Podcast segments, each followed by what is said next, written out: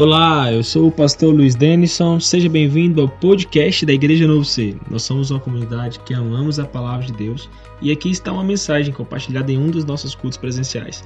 Que a presença de Deus encha sua vida enquanto você ouve e que ele encontre o seu coração.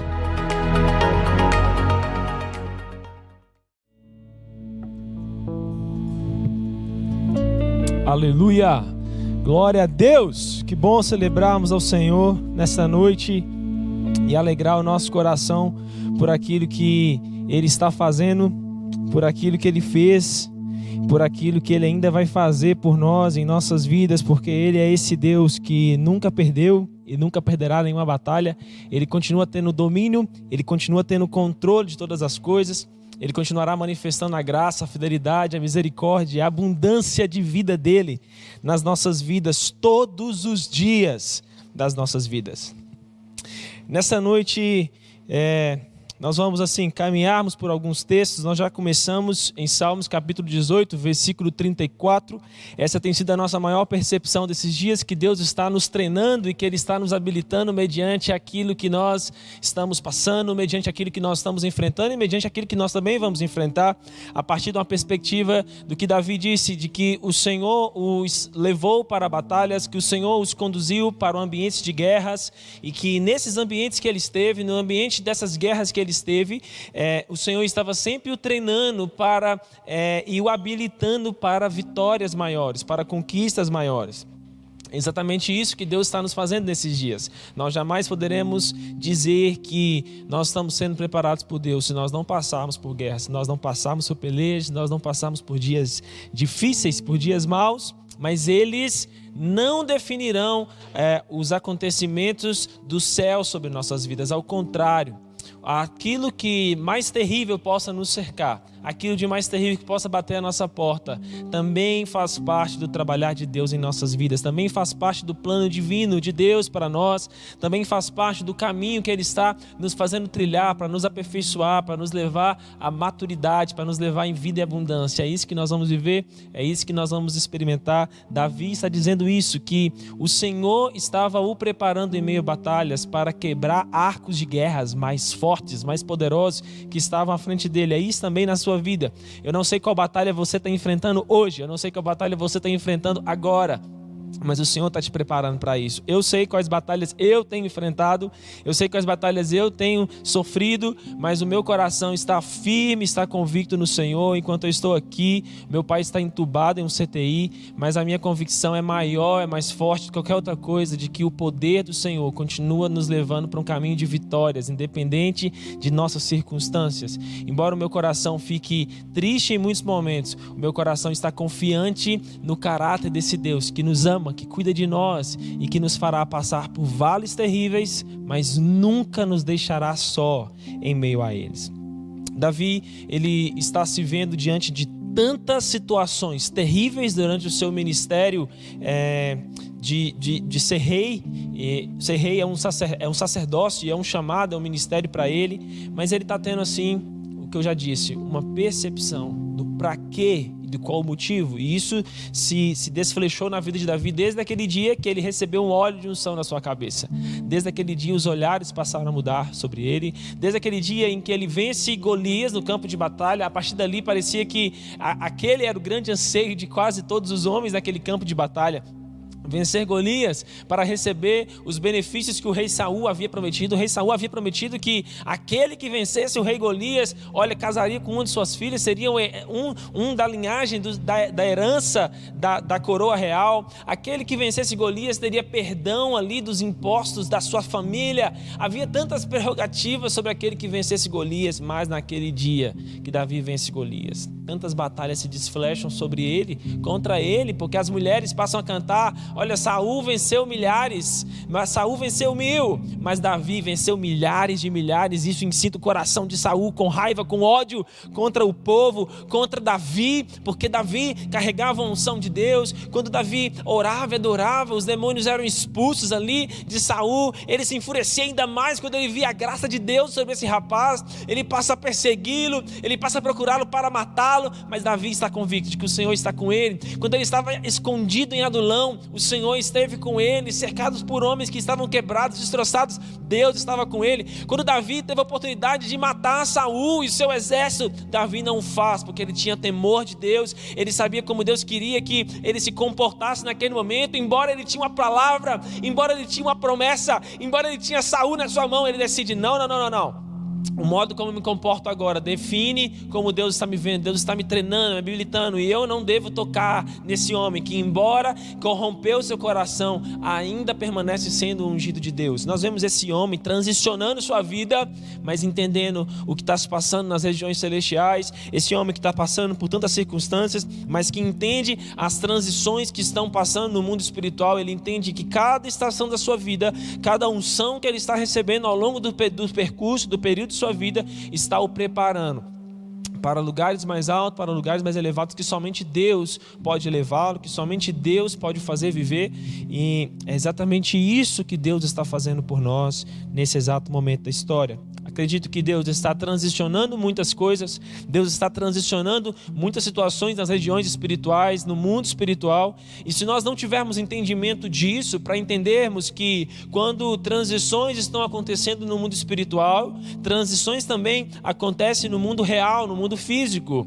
Mas quando essas transições, essas transformações do espiritual começam a tocar o mundo físico, o nosso mundo natural, o nosso mundo físico, o nosso mundo real, ele começa começa a ser abalado, ele começa a entrar em aspectos de mudança. A nossa dificuldade de lidarmos com essas mudanças nos fazem muitas vezes enxergarmos as mudanças que Deus está nos propondo como sendo momentos de crise. Nós próprios, quando começamos a entrar em crise, porque nós nos vemos ansiosos, nós nos vemos incapacitados, nós nos vemos sem o controle, sem o domínio de situações, e é nesse momento que nós devemos voltar os nossos olhos, confiarmos no Senhor, entendermos o, entendermos o que Ele está fazendo, entendermos que o que Ele faz é sempre bom, é sempre perfeito, é sempre agradável.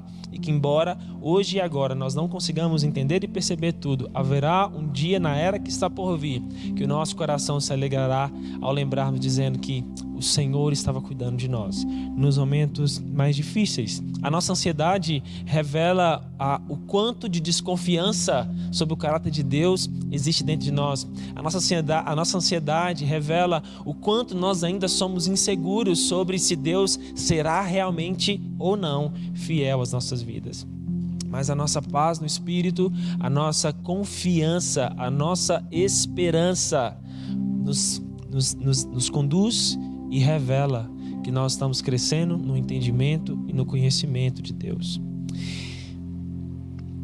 Eu quero que você abra sua Bíblia no livro de Números, Números capítulo 33.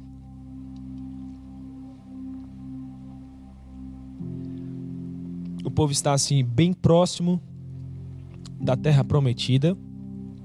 O Senhor está dando algumas instruções para eles e o Senhor vai fazer isso é, através de palavras dadas a Moisés.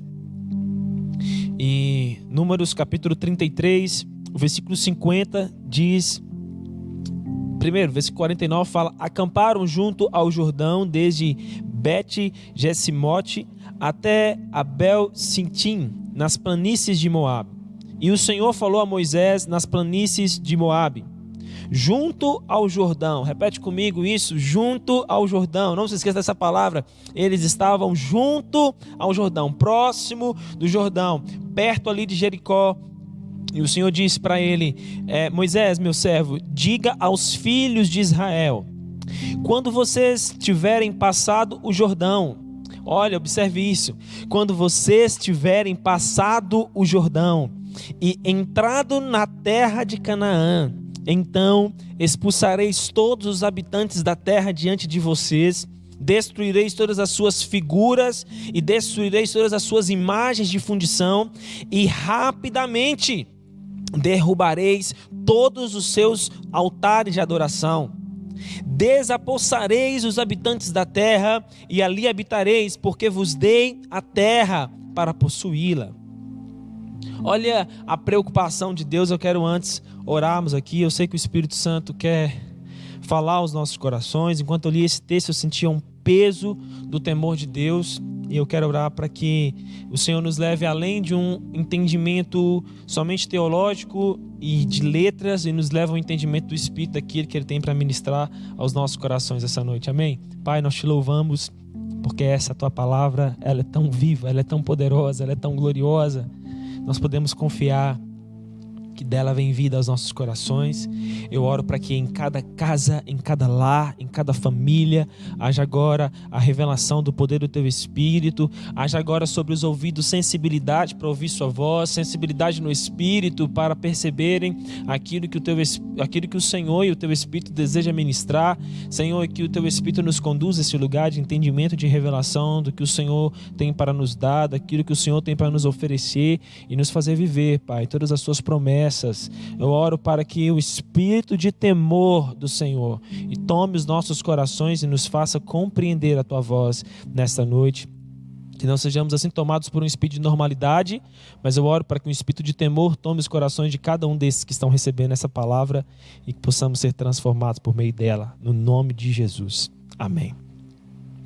Então, o povo estava vencendo a transição do deserto, eles estavam agora à porta de entrada na terra prometida. Essa porta de entrada era Jericó, mas o texto que nós lemos aqui nos diz que eles estavam próximos de Jericó, eles estavam acampados ali é, em uma, nas planícies de Moabe e o texto fala que eles estavam junto do Jordão, próximo ao Jordão e Deus está enxergando que eles vão atravessar o Jordão nos próximos momentos. Nós estamos falando aqui de um povo que passou um longo período de suas vidas sendo escravos lá no Egito. Deus os liberta do poder de Faraó, Deus faz com eles e, e a eles uma libertação social, uma libertação econômica, uma libertação política e, sobretudo, uma libertação espiritual. Eles passam pelo deserto, eles é, enfrentam um longo período de deserto, porque Deus precisa remover do meio do povo aqueles que tinham a capacidade de inflamar o coração do povo. Essa é uma mensagem para outro dia, mas Deus tem um propósito de remover do meio do seu povo aqueles que inflamam o coração para não crerem em Deus, em suas promessas. Está assim de gente hoje, gente que não crê, gente que não acredita na soberania, no poder e no amor de Deus, gente que desconfia de quem Deus é e inflama e contamina o coração de outros com incredulidade. Então Deus tem um longo período aí que tem que remover esse povo, porque se esse povo está sendo preparado para serem reis e serem sacerdotes do Senhor sobre toda a terra, de ser um espelho para as nações, esse povo não pode ser um povo que duvida do Senhor e que é incrédulo à voz do Senhor. Eles passam então por esse período de 40 anos e agora eles estão assim finalizando esse período. Moisés aqui não era morto ainda, mas ele está próximo de sua morte. É, depois desse período aqui é o período em que Moisés vai ver a cidade cidade de longe e ele não vai entrar nela, ele vai morrer antes de entrar. Mas é, o Senhor está dando para ele as últimas instruções. E o Senhor fala com ele: Olha, fale com esse povo que quando eles atravessarem o Jordão, quando eles atravessarem o Jordão, e eu quero falar sobre essa travessia do Jordão. Que travessia é essa? Que propósito é esse de travessia desse Jordão? O Jordão é em toda a Bíblia um lugar que é símbolo de arrependimento. Foi no Jordão que João Batista esteve batizando multidões no nome do Senhor, pregando o batismo de arrependimento. As multidões vinham até ele ouvir a sua mensagem, as pessoas eram convencidas de seus pecados, elas entravam no Jordão e elas saíam do Jordão com a mentalidade de arrependimento, esperando a revelação do reino de Deus e nova, as novas dimensões que o reino de Deus estava se, é, se revelando e se dimensionando sobre a terra. O que Deus está falando é, aqui nessa palavra é que eles estavam próximos de passarem por um lugar de arrependimento, de entendimento. E Deus está dizendo aqui nesse texto também aquilo que vai acontecer, ou melhor, aquilo que deve acontecer quando eles passarem pelo Jordão. Qual deve ser a atitude deles ao passarem pelo Jordão? E eu quero falar nessa noite sobre qual deve ser a nossa atitude nesse exato momento da história onde nós estamos posicionados nesses dias. Nós estamos acampados numa estação de proximidade de de, tra de, de atravessarmos, de passarmos, de transicionarmos. Nós vamos transicionar um tempo, nós vamos transicionar uma estação em pouco tempo, nesses dias, nós estamos em uma estação de transicionamento e durante esse tempo que Deus está nos preparando, nós precisamos entender que primeiro Ele vai nos fazer passar por um lugar de arrependimento, e ao passarmos por esse lugar de arrependimento, nós receberemos entendimento daquilo que Ele tem para nós. Ao recebermos entendimento, nós teremos poder de discernimento e poder de manifestação sobre aquilo que Ele tem preparado para nossas vidas. O texto diz que eles vão passar pelo Jordão, e ao passarem pelo Jordão, ao passarem por esse lugar de arrependimento, eles vão ser levados a um lugar de revelação e de autoridade para destruir aquilo que não vem de Deus. O texto fala que eles vão entrar na terra e eles vão destruir. O versículo 52 fala que vocês expulsarão os habitantes da terra diante de vocês. Por que, que Deus está dizendo? Vocês devem é, expulsar os habitantes da terra, destruir suas figuras. Olha o plano de Deus. O plano de Deus é: primeiro, eu dei essa terra para vocês. Segundo, o povo que está nela não pode continuar nela porque eles estão contaminados por uma cultura do, dos deuses da terra. Eles estão contaminados por, pela adoração a falsos deuses, por espíritos enganadores. A terra foi contaminada por adoração aos ídolos, e é para isso que eu estou levando vocês. Eu preciso que quando vocês entrarem na terra, a idolatria seja removida ela, o culto a outros deuses seja removido do meio dela. Eu preciso que vocês tirem o povo dessa terra para que vocês não sejam contaminados com aquilo que há nela. Deus fala: olha, vocês não devem se contaminar com esse povo, vocês não devem permitir que eles permaneçam junto com vocês, porque se eles permanecerem, aquilo que está nele virá sobre vocês, eles entregarão para vocês, eles é, é, influenciarão vocês com a mentalidade deles, vocês servirão aos deuses deles, e a partir disso, eu vou estar contra vocês, e aquilo que eu planejo fazer com eles, eu vou fazer com vocês. Uau, essa palavra parece ser de terror, de juízo. Não, não é isso. Nós precisamos entender que, primeira coisa, nós somos povo de Deus. Nós precisamos entender que nós estamos debaixo do governo de Deus, debaixo da autoridade de Deus, e que por conta disso é necessário que o nosso coração se incline para aquilo que Ele quer, que o nosso entendimento se submeta àquilo que Ele tem preparado para nós, que a nossa vida entre debaixo do poderio, do governo dele sobre nós. A ordem de Deus, ao dizer para eles, vocês devem expulsar o povo da terra, é: eu não estou fazendo o que eu estou fazendo com vocês para vocês se aliançarem com o povo, porque o povo que está na terra não passou pelo processo de libertação que eu fiz vocês passarem nos últimos 40 anos. O povo da terra não me conhece, o povo da terra não conhece o meu caráter. Essa palavra chega nos nossos dias quando nós entendemos que há um governo espiritual dominando a mentalidade das pessoas nos nossos dias. A idolatria, a culto a demônios, a culto aos deuses, a culto a espíritos de morte exatamente agora. Há um culto ao espírito de medo exatamente agora. E o que o Senhor nos chama como aqueles que já passaram por um lugar de transformação, de libertação, aqueles que já passaram por desertos, por tempos de provações, por tempos de treinamento, é não nos aliançarmos com o espírito que está sobre a terra, é não nos aliançarmos com o espírito que está dominando sobre a terra agora, mas é nos levantarmos, nos posicionarmos e levantarmos aquilo que Deus colocou em nosso coração adoração a Ele, intercessão a Ele, conexão com Ele, vida com Ele. É interessante que Deus não diz para eles: construam muros. Deus não diz para eles: plante jardins. Ou entrem na terra, como vocês estão saindo do deserto, vocês precisam começar a plantar as plantações. Não, a ordem de Deus não é nada sobre isso. As ordens preliminares de Deus, inclusive porque todos os níveis de provisões para aquele povo que estava saindo do deserto já estava preparado. Deus faz-os chegar na terra prometida exatamente no tempo da colheita. A Bíblia fala que quando eles chegam na terra, o maná cessa de cair dos céus, porque a terra estava produtiva, havia frutos para se colher, e eles entram na terra sem se preocupar em terem que plantar nada, porque era tempo de colheita sobre a terra. Deus faz-os chegar no momento certo. Mas a preocupação, a preocupação mais excelsa de Deus, a preocupação mais elevada de Deus nesse texto é que eles precisam remover a idolatria. Eles precisam remover aquilo que traz pecado, aquilo que traz destruição para essa nação. Eles precisam tirar de dentro dessa nação aquilo que é o centro, aquilo que é o cerne, aquilo que é o ponto catalisador de toda a malignidade que há na terra terra. A aliança com outros deuses, a aliança com outros espíritos que não é o espírito de Deus. Deus diz: Eu preciso que vocês destruam as suas figuras, as suas artes. Eu preciso que vocês destruam as suas imagens de fundição, os deuses que eles mesmos construíram. E diz: Eu preciso que rapidamente, a versão que James fala, rapidamente eu quero que vocês derrubam os altares aos deuses idólatras.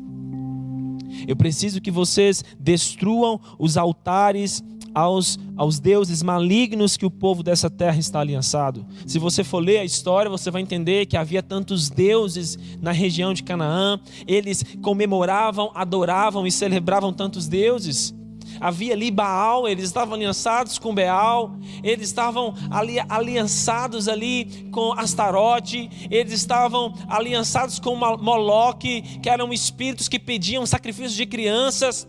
Havia ali um altar em Canaã que era uma ponta afiada de uma lança onde pais sacrificavam seus filhos, lançando seus filhos vivos sobre aquela lança, e ao sangue daquelas crianças que eram derramadas, o Deus Moloque, as plantações eram abençoadas, o Deus da fertilidade liberava a fertilidade sobre a terra. Deus está dizendo: Eu quero que vocês rapidamente destruam isso, eu quero que vocês rapidamente desfaçam tudo isso. Há uma cultura demoníaca, há uma cultura diabólica que envolveu essa terra, que envolveu esse povo, e vocês serão o meu povo, colonizadores de uma nova terra. Vocês serão esses, como os discípulos enviados por Jesus, responsáveis de estabelecer uma nova cultura de ensinamento de quem eu sou, da minha lei, da minha ordenança sobre a terra. Uau, essa palavra chega também nos nossos dias. Deus também está nos dando uma ordem nesse tempo. Levantem-se, resplandeçam, a luz já está sobre vocês. Vocês precisam remover os altares idólatras que estão no coração de vocês.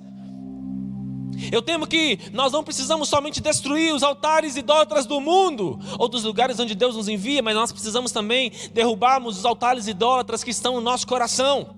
Os deuses que nós temos cultuado, os deuses que nós temos aliançado a nossa vida, aquilo que tem dirigido e conduzido os nossos passos. Nós precisamos entender o domínio das trevas que está operando sobre o sistema do mundo exatamente agora nos nossos dias. O livro de Efésios, capítulo 2, você pode abrir comigo Efésios capítulo 2. Eu vou ler, estou lendo na versão King James. Efésios capítulo 2, o versículo 1, o apóstolo Paulo diz que ele nos vivificou estando mortos em transgressões e pecados nos quais no passado andaste segundo o curso deste mundo, segundo o príncipe da potestade do ar, do espírito que agora opera nos filhos da desobediência. O apóstolo Paulo está dizendo que houve um momento da história em que nós estávamos sobrecarregados pelo domínio das trevas. Houve um momento da história antes de recebermos a revelação de Jesus em que nós estávamos envolvidos por pecados, por delitos, por ofensas e nós não fizemos isso por nós mesmos, porque Deus não nos criou em origem pecado, Deus nos criou em origem santa como Ele é. Mas esse texto está dizendo que há uma origem de potestades do ar, há uma influência maligna operando sobre o curso deste mundo, operando sobre o curso da história, exatamente agora. Ele está com esse espírito maligno, essa influência sobre o sistema deste mundo, está conduzindo os homens à desobediência, está conduzindo os homens à incredulidade, está conduzindo os homens ao medo, ao terror, à intimidação. Mas esse texto está dizendo que o Senhor nos vivificou o Senhor revelou vida a nós. Ele nos tirou de um lugar de morte, ele nos tirou de um lugar de trevas, e ele está nos levando para um novo estilo de vida. Ele nos tirou desse controle demoníaco governado sobre o mundo. Mas se o que há em nosso coração é semelhante àquilo que está no mundo agora, qual nível de transformação nós viveremos? Qual nível de revelação o mundo entenderá que nós estamos revelando a ele, se o que está operando no mundo estiver também operando sobre nós?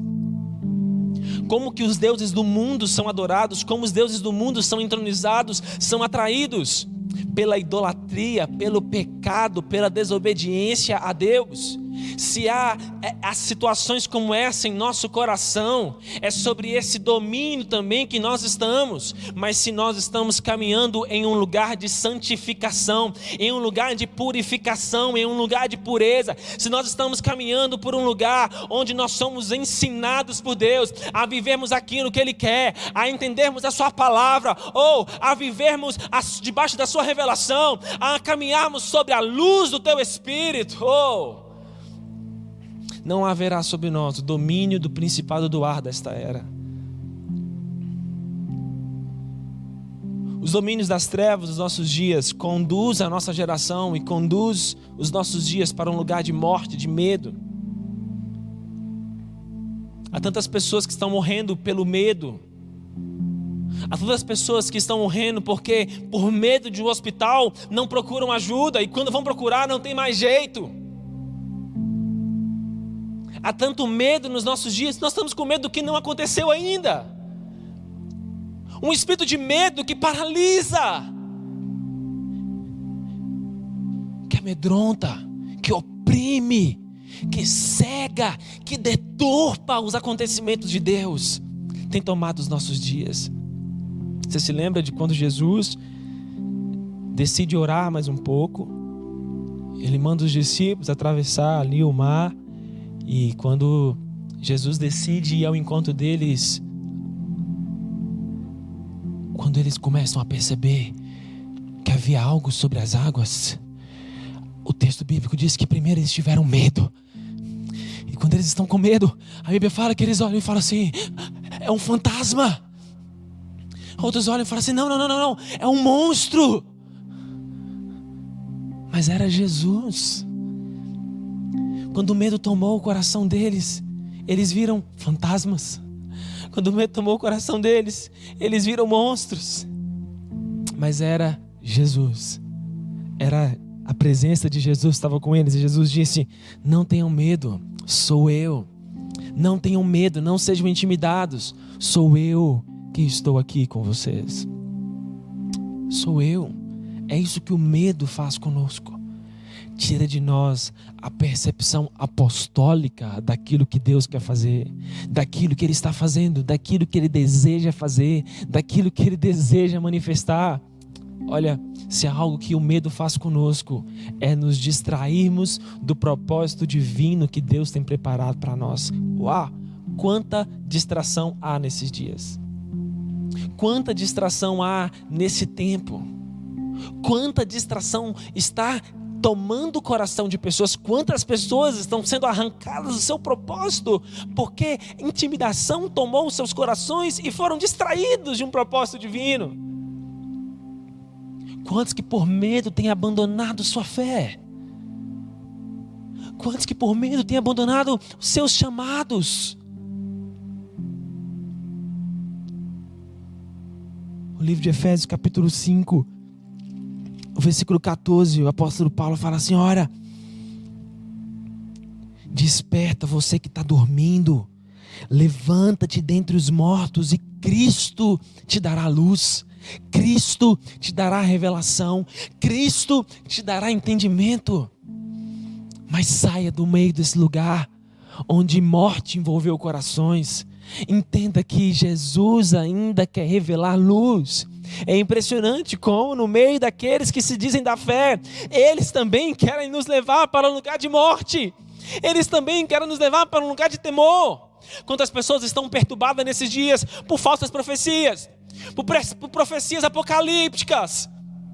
Quantos estão sendo intimidados por tantas situações, pela mídia? São tantos vídeos, são tantas falácias. Você se intimida por tantas coisas que você ouve. Oh, mas eu quero te perguntar: se você se intimida, se você fica amedrontado com aquilo que você ouve, por que, que a voz de Deus não encoraja o seu coração? Por que não há encorajamento em você pela voz de Deus? Por que, que você tem sido intimidado por aquilo que você tem ouvido dizendo ser de Deus pela boca de outros? Porque aquilo que, mesmo que seja um juízo que venha da voz do Senhor para nossas vidas, não nos leva a um lugar de medo, leva-nos a um lugar de, de temor e de transformação. Nós precisamos entender nesse exato momento que o que há sobre a terra é um culto à intimidação, é um culto às trevas, há um culto ao domínio demoníaco. Mas o governo de Jesus será liberado agora como em nenhum outro momento da história. Eu quero te dizer que a igreja de Jesus será tirada aqui dessa terra com maneira triunfante, não desonrada, não debaixo de opressão, mas ela será tomada com excelente glória ela será envolvida com o poder do Espírito. Oh, Jesus virá em poder e grande glória, tomar os seus escolhidos, chamar o seu povo. Nós não seremos envergonhados. O chamado dele para nós agora é: levanta-te dentre os mortos, saia do meio daquilo que é o domínio, da potestade do ar agora, saia do meio do conflito que há sobre os povos e as nações, e levantem-se, resplandeçam, sejam um espelho para os povos seja um espelho para as nações. Quando nós aliançamos com aquilo que é o domínio das trevas sobre a terra, nós perdemos o conhecimento de Deus. Se nós somos dominados pelo medo, conduzidos pelo medo, nós perdemos o entendimento de quem Deus é. E quando nós perdemos o entendimento sobre quem Deus é, nós perdemos a nossa capacidade de resistência. Nós perdemos a nossa capacidade de resistirmos às trevas. Nós perdemos a nossa capacidade de resistirmos aquilo que são as opressões demoníacas. Oséias, o texto de Oséias diz: O meu povo, ele foi destruído porque faltou-lhe conhecimento. Olha comigo, Oséias capítulo 4, versículo 4.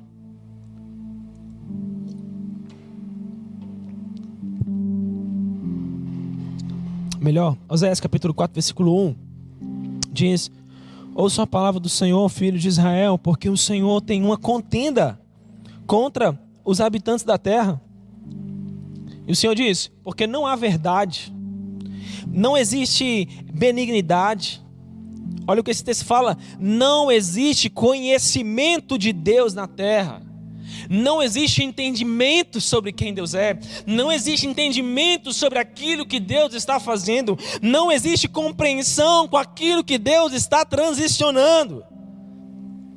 E o versículo 6 diz: O meu povo foi destruído, porque lhe faltou entendimento porque faltou conhecimento de quem eu sou, e porque eles rejeitaram o conhecimento de quem eu sou, também eu os rejeitei, para que não sejam sacerdotes diante de mim. Qual que é a função de um sacerdote? Apresentar-se a Deus. A função do sacerdote é reconciliar o homem com Deus. Como que um sacerdote que não conhece Deus, como que um sacerdote que não está aliançado com Deus vai reconciliar homens perdidos com Deus? A perspectiva de Jesus foi primeiro dar conhecimento de quem ele é, transfigurar-se, tirar sua capa, mostrar o seu conteúdo no alto de um monte, como ele fez em Lucas capítulo 17 com os seus discípulos ali, em revelar sua glória em milagres, em sinais, em maravilhas, ressuscitando mortos, expulsando demônios, curando os enfermos, pregando a palavra da verdade. Ele primeiro se revelou e depois ele disse para os discípulos: Ide ensinai as nações, ide, discipulai os povos, ide e transformai culturas pelo poder e o domínio que eu dou para vocês. Eu os chamei para serem reis e sacerdotes.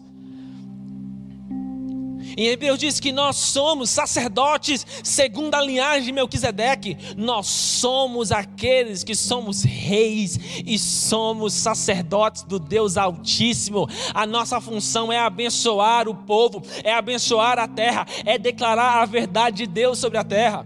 Como nós manifestaremos isso se nós perdemos a nossa conexão com Deus? Se nós perdemos conhecimento de quem Deus é?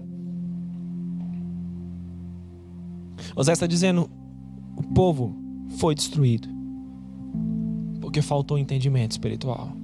E como que o entendimento espiritual é roubado?